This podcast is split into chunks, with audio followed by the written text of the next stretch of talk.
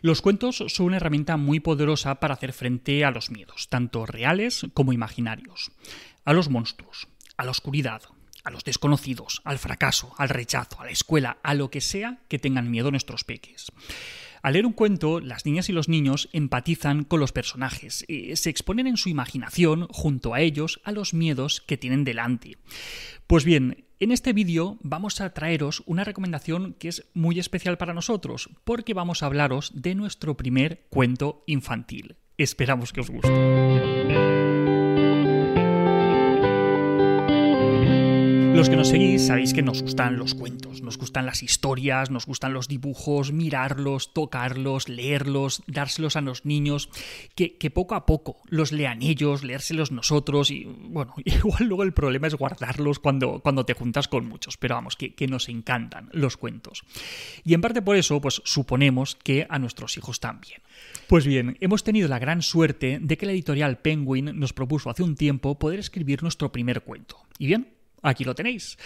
Ya es una realidad. Lo que empezó como una historia casera que, les contábamos a nuestros hijos cuando eran pequeños, poco a poco se acabó transformando en un cuento. Y después, con esas ilustraciones tan chulas que ha hecho Nuria Albesa, pues se ha convertido en este precioso cuento ilustrado que tenemos hoy aquí. ¿Y de qué va? Pues como podéis ver ya por la portada, eh, para este cuento nos hemos centrado en el miedo, que es una emoción muy universal pero con tan mala prensa que muchas veces pues querríamos evitarla a toda costa. A veces para nosotros mismos, pero otras veces la querríamos evitar a nuestros hijos. Como es un poco desagradable, bueno, un poco o, mucho, depende de la situación, pues a veces querríamos no sentirla. Pero en realidad la necesitamos tanto como a otras emociones que nos gustan mucho más. Y de hecho, no tenerla, pues eh, sería también un problema. Y esto es lo que les pasa a los protagonistas de nuestra historia. Lisa es una niña con miedo que querría no tenerlo. Y Churuchuru es un marcianito que querría tenerlo, pero que no lo tiene, y entonces lo tiene que aprender, porque sabe lo peligroso que es no tener ese superpoder que nos ayuda a manejarnos con cuidado y a no meternos en demasiados problemas. Así que, de la mano de Lisa y de su nuevo amigo, churuchuru, los niños y también los padres, podemos aprender que el miedo no es tan malo como a veces nos parece, que, no es tan terrible sentirlo, que podemos avanzar a pesar de él y que de hecho los valientes no son los que no tienen miedo, sino que son los que continúan avanzando a pesar de tenerlo. Y es que, como decíamos en la introducción, los cuentos son una herramienta súper poderosa para poder hacer frente a los miedos, ya sea miedos reales o ya sea miedos imaginarios. Nos podemos enfrentar a los monstruos, a la oscuridad, a los desconocidos, al fracaso, al rechazo, al cole, a lo que sea que tengan miedo nuestros peques. Porque cuando leemos un cuento, las niñas y los niños conectan con los personajes, empatizan con ellos y en su imaginación se exponen junto a ellos a los miedos que se les ponen por delante experimentan tensión cuando ellos experimentan tensión y experimentan alivio cuando ellos los superan. Así, los cuentos permiten a los niños plantar cara a los miedos, les permiten ponerles nombre, incluso forma, eh, desdramatizarlos, comprenderlos, compartirlos, normalizarlos.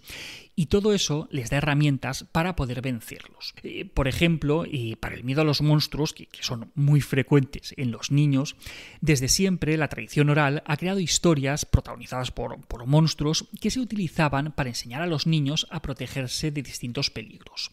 Estos les ayudaban a ser cautos al adentrarse en un bosque, a estar alerta ante personas desconocidas, historias que, les ayudaban a entender el valor del esfuerzo, del trabajo. antes de la globalización, cada región, cada zona, contaba con sus propios monstruos, que hablaban de los miedos y de los peligros que eran importantes para los habitantes de cada zona, de cada lugar. Conocer estos monstruos y ponerles nombre, escuchar sus historias, puede servirnos como una especie de vacuna contra el miedo, porque de esa manera les, estamos inoculando, como, como, si fuera un virus atenuado, un pequeño temor, un, miedo pequeñito, muy manejable, que se da cuando estamos acompañados y, que sirve de entrenamiento para poder manejar más adelante otros miedos más grandes que se nos planteen por la vida.